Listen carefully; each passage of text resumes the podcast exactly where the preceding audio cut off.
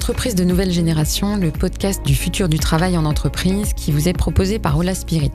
Avec vous, nous allons découvrir ceux qui pratiquent déjà dans leurs entreprises pionnières ce futur du travail, ceux qui expérimentent de nouvelles gouvernances et explorent l'innovation managériale. Ils vont nous raconter leurs démarches, leurs succès et leurs échecs, les questions qu'ils se posent. Et la règle est claire, pas de langue de bois et une totale indépendance de ton. Avant de démarrer, un petit rappel. Le sommet de l'entreprise de nouvelle génération se tiendra les 26 et 27 mars 2020 au centre de conférence Pierre Mendès France du ministère de l'économie et des finances, avec des intervenants de haut niveau venant d'une trentaine de pays. Des tarifs sont déjà disponibles pour les premiers inscrits. Cet événement sera aussi l'occasion d'une remise de trophées de l'entreprise de nouvelle génération avec l'ESSEC, All Spirit, Manpower, Octo Technologies et la Maïf des trophées auxquels vous pouvez postuler vous aussi si vous avez une démarche de gouvernance ou de management innovante. L'inscription se fait sur the next generation thenextgenenterprise.com. J'ai comme toujours à mes côtés Luc Breton, organisateur de l'événement, avec qui j'animerai le podcast. Bonjour Luc. Bonjour Emmanuel. Et nous sommes avec Xavier Bohémard, Transformation Enabler, catalyseur de transformation, on va dire, dans la branche euh, Global Energy Management d'Engie et coach interne en holacratie. Xavier Bohémard, bonjour. Nous sommes ravis de vous avoir avec nous. Juste en deux mots, peut-être euh, pouvez-vous nous expliquer quelle est l'activité de Global Energy Management chez Engie pour qu'on comprenne un peu euh, juste le contexte?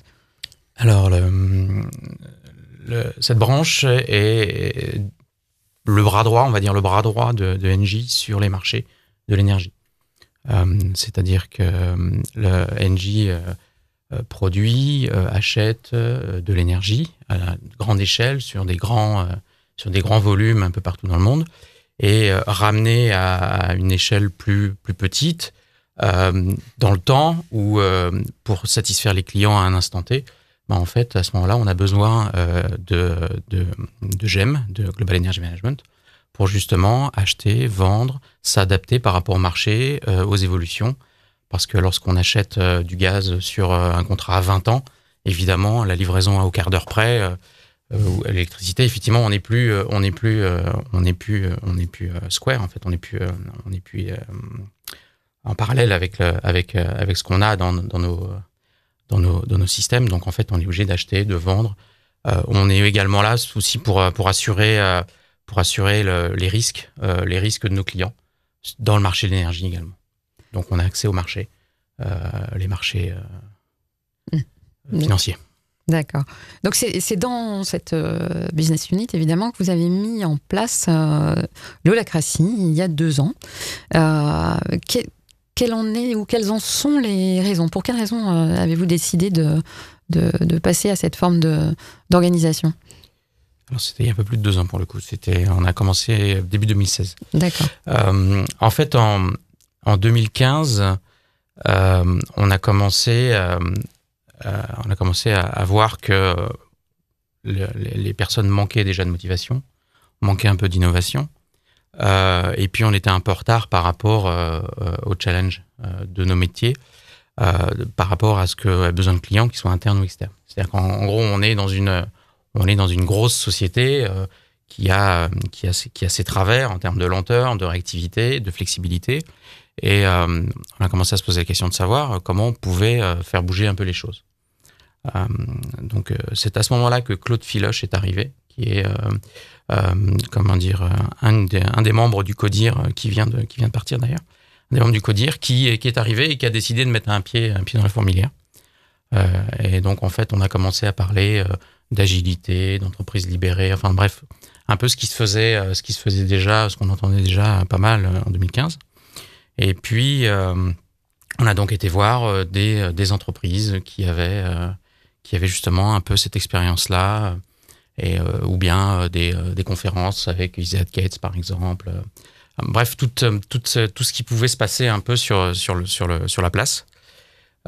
Et puis on a, et puis finalement on est tombé sur, on est tombé sur l'holacratie, sur un témoignage, enfin une présentation dans un premier temps, puis une introduction pendant deux jours par euh, Bernard-Marie Chiquet, euh, qui est, euh, un des coachs les plus, les plus réputés sur la place parisienne. Et, et puis on a trouvé ça intéressant. On a dit pourquoi pas, on essaye. Et donc on est parti sur des volontaires, sur 60-70 personnes volontaires. On s'est fait accompagner par deux coachs externes pendant six mois pour tester un peu la mécanique. Et puis en fait, est arrivé plus de bien que de mal. Donc on s'est dit on va continuer. on va continuer. À ce moment-là, on a internalisé, internalisé les compétences, l'expérience. Donc été le, j'étais le premier là-dedans. Et euh, on a continué, on a continué à étendre cette expérimentation jusqu'à, on va dire, mi-2018, jusqu'à à peu près 500 personnes. Qu'est-ce qui fait que vous, vous vous êtes embarqué? Donc il y a un, un, sponsor, comme on dit, du CODIR, qui est dès le départ, finalement, même un, finalement même un déclencheur de, de l'initiative. Donc on sait que ça, c'est essentiel. C'est essentiel. Et euh, qu'est-ce qui, vous, personnellement, vous a fait vous embarquer là-dedans? C'est un peu votre, votre parcours, justement Alors j'ai fait fait partie des premières équipes euh, pour lesquelles c'était expérimenté. Donc déjà, j'ai découvert euh, prime, si j'ose dire. Et puis en fait, la, démarche m'a plu. La démarche m'a plu. Euh, j'étais un peu fatigué du travail que je faisais. j'avais été déjà fatigué par le management que j'avais fait. management, middle management. j'avais déjà été fatigué de ça. Et je trouvais l'approche intéressante. J'aimais bien la partie de management que j'aimais, c'était la partie, euh, on parle de servant leader aujourd'hui lorsqu'on parle d'agilité. Voilà, c'est être au service d'eux, euh, comment dire, pour que les gens puissent, euh, comment dire, pour se, puissent donner le maximum d'eux. Et puis c'est également le côté coaching en sens accompagnement. Et, et donc là, j'avais une opportunité de dire, je pouvais monter en compétence là-dessus et apporter entre guillemets la bonne parole euh, vous êtes euh, formé tout de suite pour devenir. Alors, je euh, suis formé tout de suite, donc j'ai été me faire former très rapidement auprès de la Crassy One, très rapidement.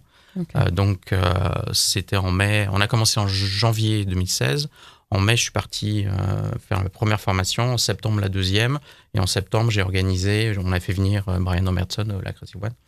Et on les avait fait venir. Et puis, on a, fait, on a organisé une formation où on a essayé de mettre le plus de managers et de personnes un peu, un peu clés dans cette grosse formation pour donner un coup de boost et démarrer euh, l'expérimentation sur une échelle un peu plus grande. Alors, c'est ce que j'allais vous demander, parce que du coup, ce qu'on a envie d'entendre de, votre part, c'est comment ça a été mis en place, euh, avec quelles équipes. Donc, d'abord, avec euh, une, une formation ou une acculturation de l'ensemble ou d'un maximum de managers, c'est ça? Alors, Et ensuite, quelles équipes, quels salariés, pourquoi, comment Alors, suite, donc, juste, suite donc, à cet accompagnement qui a duré à peu près six mois, donc c'était euh, Isabelle Rappard et euh, Jean-Michel God euh, côté Happy Work à l'époque. donc après, on a internalisé. Donc moi en premier, puis d'autres personnes, personnes avec moi qui ont également été formées. On a formé une petite équipe. Et le comment dire, le kick-off, le, lancement, ça a été effectivement cette formation. On a fait venir Brian Emerson pour une formation de praticiens de 4 jours et demi avec un maximum de personnes, 35 personnes à peu près. Donc ça, c'était le départ. Et puis ensuite, euh, bah en fait, ça restait une expérimentation.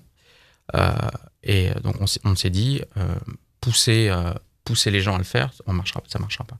Donc en fait, l'idée, ça a été celui, celui qui veut celui qui veut abandonner son, euh, son sacro-saint pouvoir de manager euh, pour, euh, pour expérimenter justement ce nouveau mode. Vous l'avez eh présenté comme ça Pas tout à fait comme ça, mais presque. tout à fait comme ça, mais presque.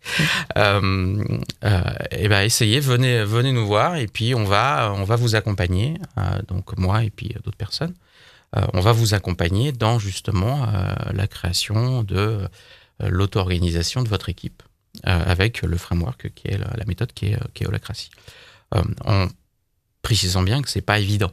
Hein. C'est quand même plus facile euh, d'avoir quelqu'un qui vous dit quoi faire que d'un seul coup euh, commencer à construire bah, comment on s'organise, nous ensemble, comment on collabore, comment on décide ensemble, comment on, met la transparence de ce qu'on fait, comment on le fait, etc. etc. Donc c'est pas évident, évident.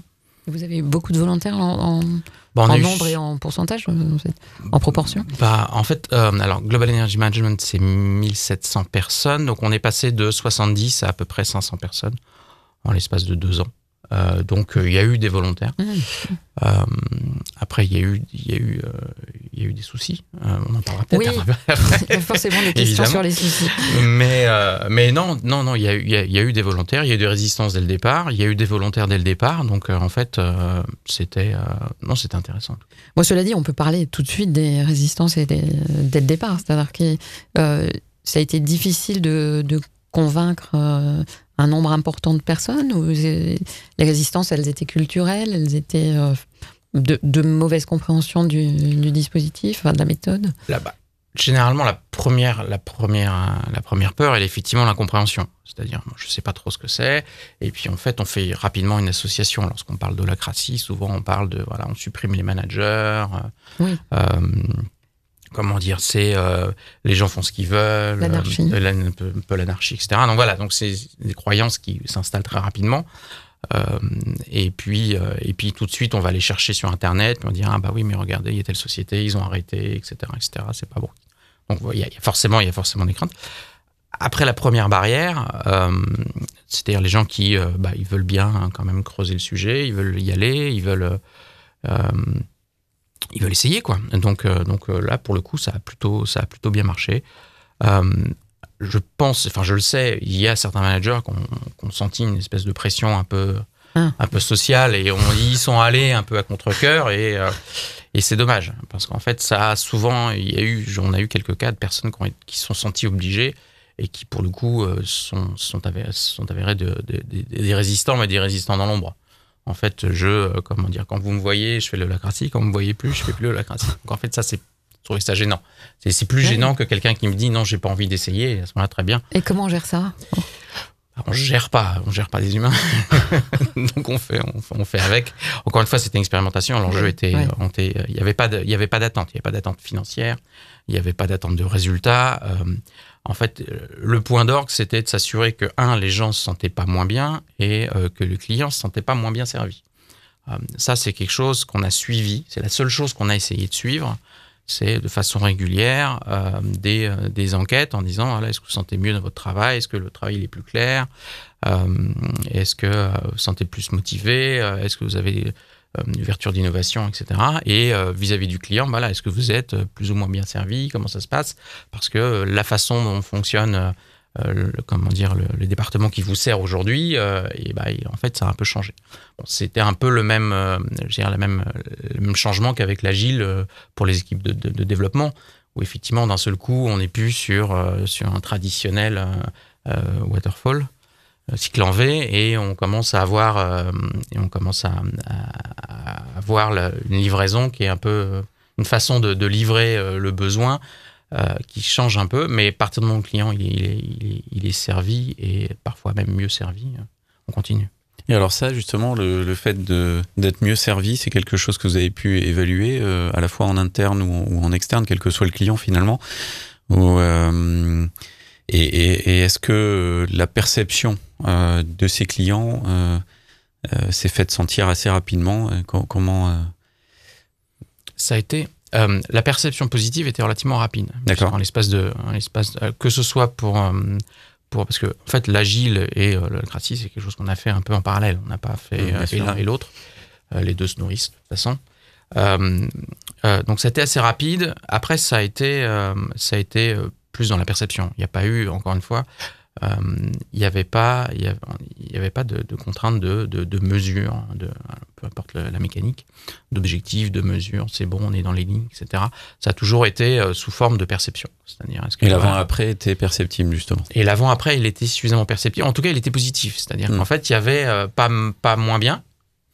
Euh, parfois, le mieux, il était, il était, il était, il était léger, mais tant qu'il était mieux et euh, qu'on se mettait dans une situation, parce que l'objectif aussi, c'était de se mettre dans une situation euh, d'être plus réactif, plus flexible, etc. Donc, euh, il faut se préparer à ça. Donc, on ne sait pas si euh, et euh, avec le temps, on s'est aperçu que les gens ont pu, ont pu être, ont pu s'adapter. Mais euh, c'est quelque chose qui a pris du temps, mais en prenant ce temps-là, on n'a l'a pas pris sur nos clients.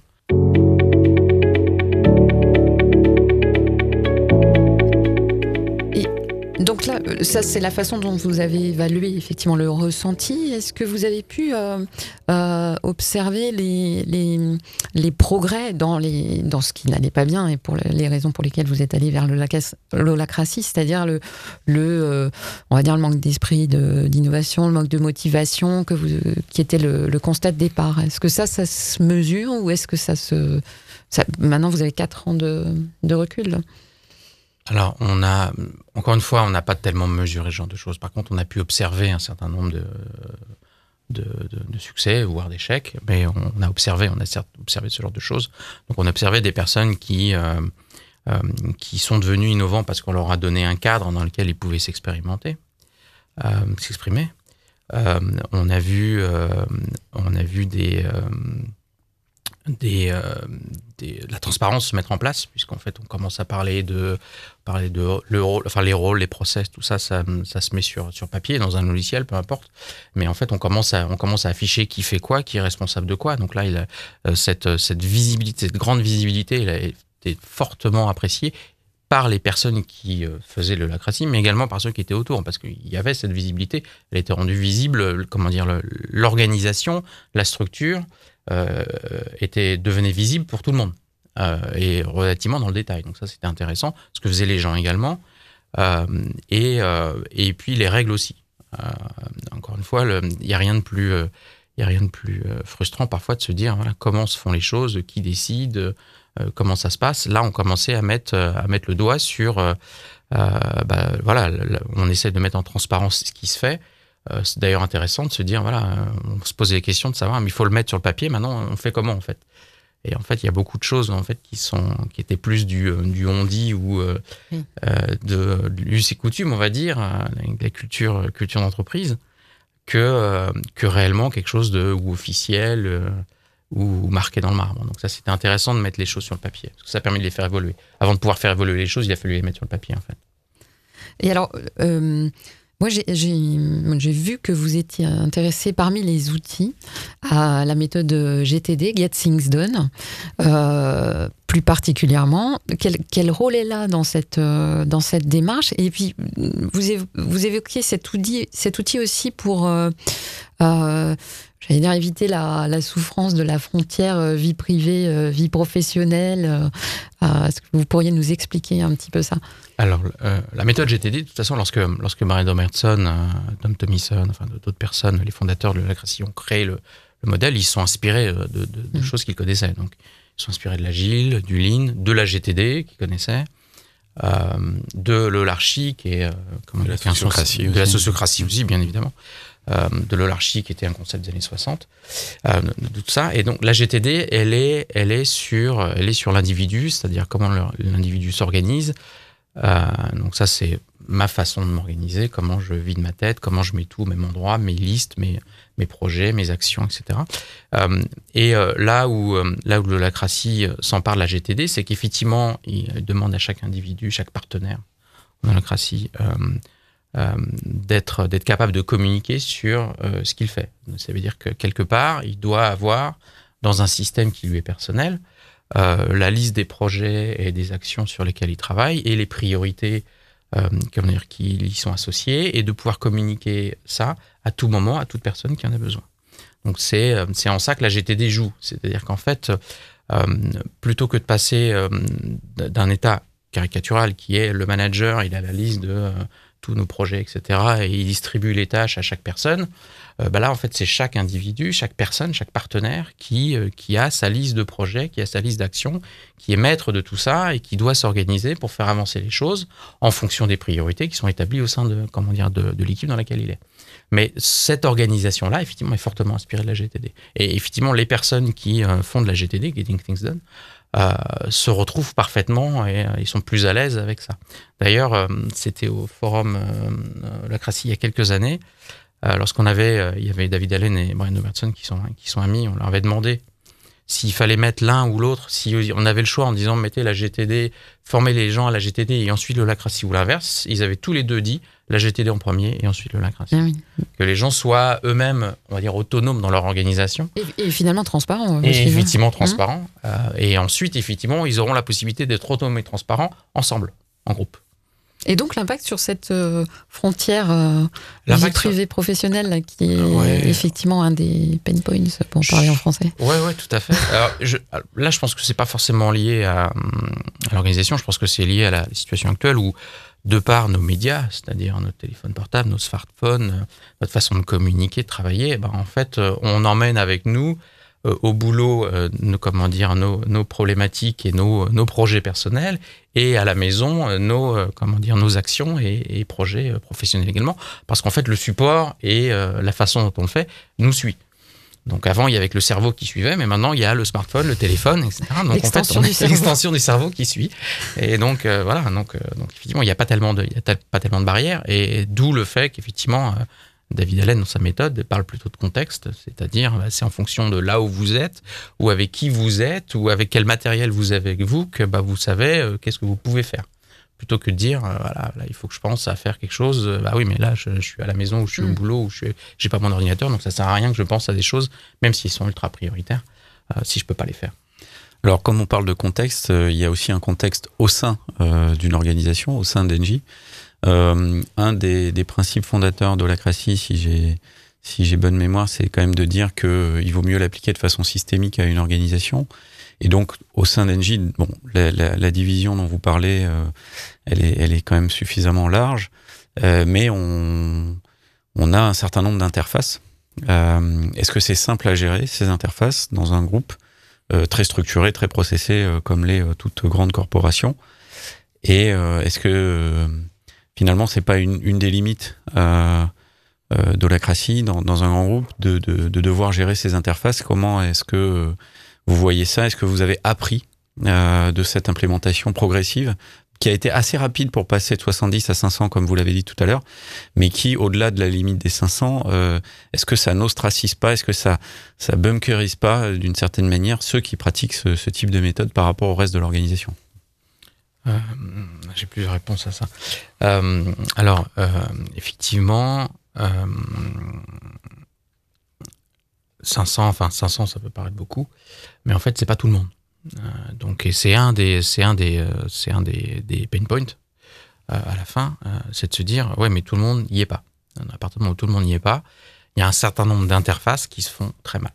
À partir du moment où vous avez une forte interaction entre des individus, euh, entre des personnes, entre des, des départements, et que les deux départements euh, fonctionnent de façon très différente, euh, effectivement, il commence à y avoir des, euh, il commence à y avoir des, des chocs, des comment dire, des, des, des frictions, des frictions entre les deux. Donc effectivement, ça c'est quelque chose qu'on euh, on a appris sur le tard en disant, c'était pas, c'est pas tellement le problème de, discuter avec des départements qui sont loin, parce que on peut voir euh, ces départements loin comme des clients, comme des fournisseurs, et ça après, euh, bah, on ne sait pas comment notre client, notre fournisseur, il fonctionne, c'est pas grave. À partir du moment où on met en place des interfaces qui sont in fine relativement simples, que ce soit individuel, process, peu importe.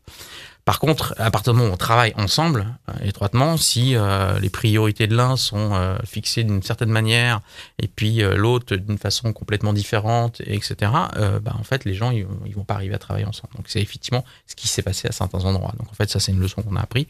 C'est que ce genre de système, c'est bien, mais il faut, faut trouver, le, je dirais, le périmètre, le système fermé, non, mais un système qui soit suffisamment complet pour éviter, pour éviter euh, justement euh, des frictions trop fortes. Euh, je, je crois on parle que, de cohésion en, oui. en- comment dire, en, en holacratie.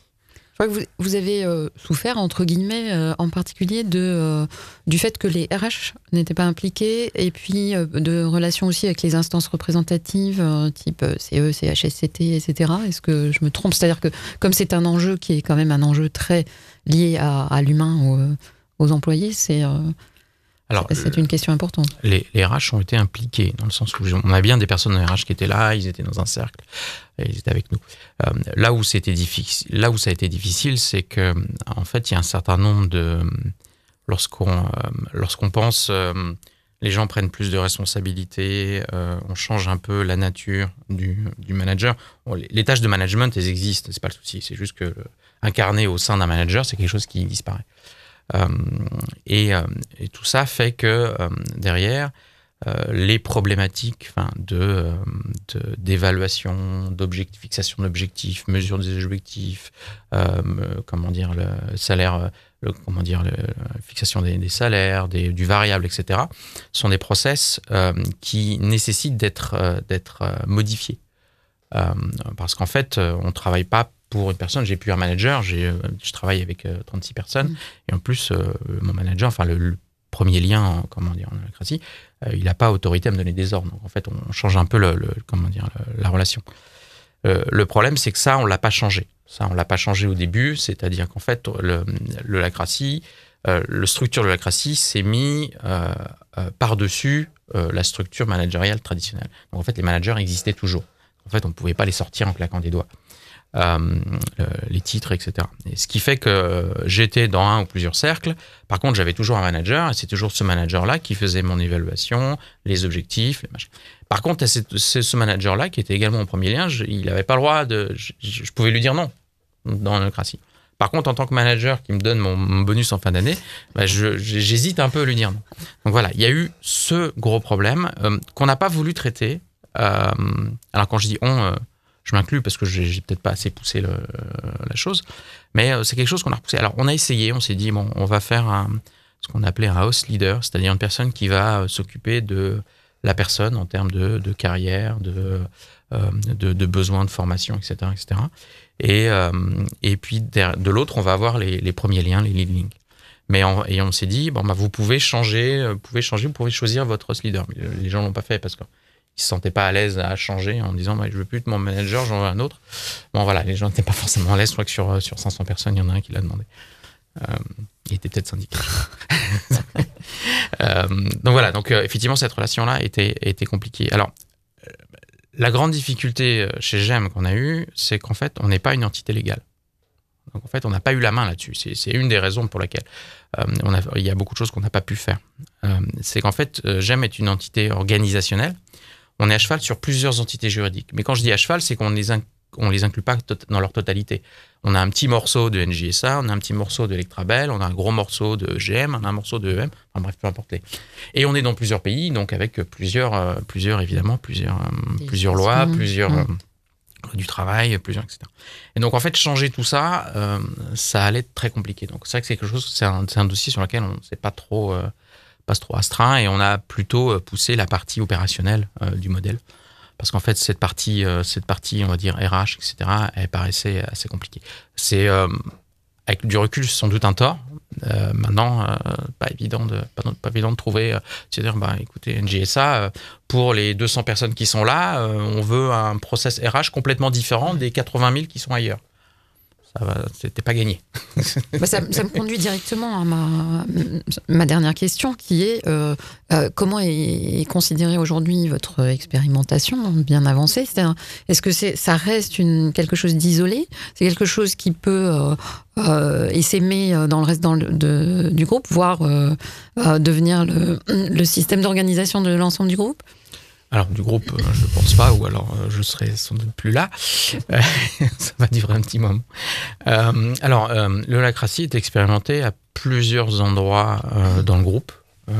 donc, il y en a eu chez GRDF, il y en a eu chez GRT Gaz, il me semble qu'il y en a eu un branche Benelux, il y en a chez Cofeli, ils ont essayé quelque chose. Donc on a été sans doute la, plus, la plus grosse en termes de taille, mais il y a des petits essais à droite à gauche. Comme il y a des petits essais à droite à gauche dans beaucoup de gros groupes, euh, comme j'ai pu, euh, j'ai pu, j'ai pu constater. Euh, après aujourd'hui, je l'avais déjà évoqué un petit peu au dernier meet-up, il me semble. on est en train, on a mis suite à une vision qui a été qui a été qui a été sortie pour 2020-2023 30 pour, pour GEM, euh, on a décidé de euh, modifier l'organisation et la gouvernance de GEM dans sa totalité. Donc c'est un projet qui a démarré il y a un peu plus d'un an et qui commence à être mis en place, dans lequel on a euh, établi un modèle qui s'inspire fortement de l'expérimentation de l'holacratie, mais également de tout ce qu'on fait à côté. donc l'holacratie au sens objectif pour l'instant n'est plus. Euh, par contre, effectivement, euh, on est en train de mettre en place une gouvernance une organisation qui euh, parle de rôle, qui parle de raison d'être, qui parle de redevabilité, qui parle d'interface entre les, entre les, entre les, entre les équipes, qui parle de descendre au plus bas possible la prise de décision, etc., etc. Donc, on fait un pas de plus. Tout comme on avait découvert les entreprises libérées euh, qui avaient chacun eu leur schéma euh, il y a quelques années, bon, on est en train de prendre notre propre chemin et d'imaginer notre propre système. Alors après, on a des équipes qui souhaitent et qui veulent et qui vont continuer à utiliser le framework de la critique pure, mais qui est parfaitement compatible avec ce qu'on essaie de mettre en place pour tout j'aime cette fois-ci. Est-ce que ce sera une inspiration et est-ce qu'un jour on ira vers un peu plus de lacratie ou de sociocratie ou mm, quelque chose de nommé? Bon, c'est pas forcément un objectif en soi. Ce qui est intéressant euh, dans, ce que vous dites, euh, Xavier, c'est vraiment qu'on sent la, maturité euh, de l'expérimentation sur plusieurs années et que vous savez tirer les conclusions de ça et que vous êtes capable d'en retirer les, les principes fondateurs, ceux qui font que réellement les choses changent et donnent du sens à chacun de façon opérationnelle au quotidien, et que vous avez adapté et vous êtes complètement approprié ces principes fondateurs pour définir votre propre usage euh, et votre propre mode de fonctionnement. Et je trouve que c'est assez exemplaire parmi tous les, témoignages que l'on a euh, d'une organisation qui a atteint ce niveau de maturité et qui est capable de piloter la suite par elle-même maintenant. Euh, tant mieux, je pense que tout le monde sera content d'entendre ça. Merci je pense qu'on est très nombreux au sein de GEM à travailler sur le sujet. Edouard en premier, Edouard Nevieski en premier, qui lui-même s'est fait accompagner. Euh, le, comité de direction s'est fait accompagner. Maintenant, c'est plus le comité de direction, c'est l'executive committee. Parce qu'en fait, euh, même chose, dans l'organisation, il était décidé de changer le CODIR, la façon dont ça fonctionne, etc. Donc on est en train de révolutionner un peu le, le système en interne. On est en train de tester, tester des choses, avec effectivement en tête qu'il y a bien une stratégie, il y a bien une stratégie derrière. Euh, mais justement pour, pour pouvoir, pour pouvoir donner toutes nos chances à cette stratégie. L'idée, c'est de donner plus de, plus de pouvoir, je dirais, aux personnes, de liberté, cadrée, alignée, mais plus de liberté, plus d'espace d'innovation, de proposition, et des forces de flexibilité également, puisque le, le marché bouge beaucoup depuis quelques années. Et pareil. C'est pareil. Mais écoutez, Xavier Bohémard, merci beaucoup. Merci Luc Breton. Merci à vous tous pour votre écoute et retrouvez-nous dans les autres podcasts L'entreprise de nouvelle génération avec d'autres experts et praticiens du futur du travail.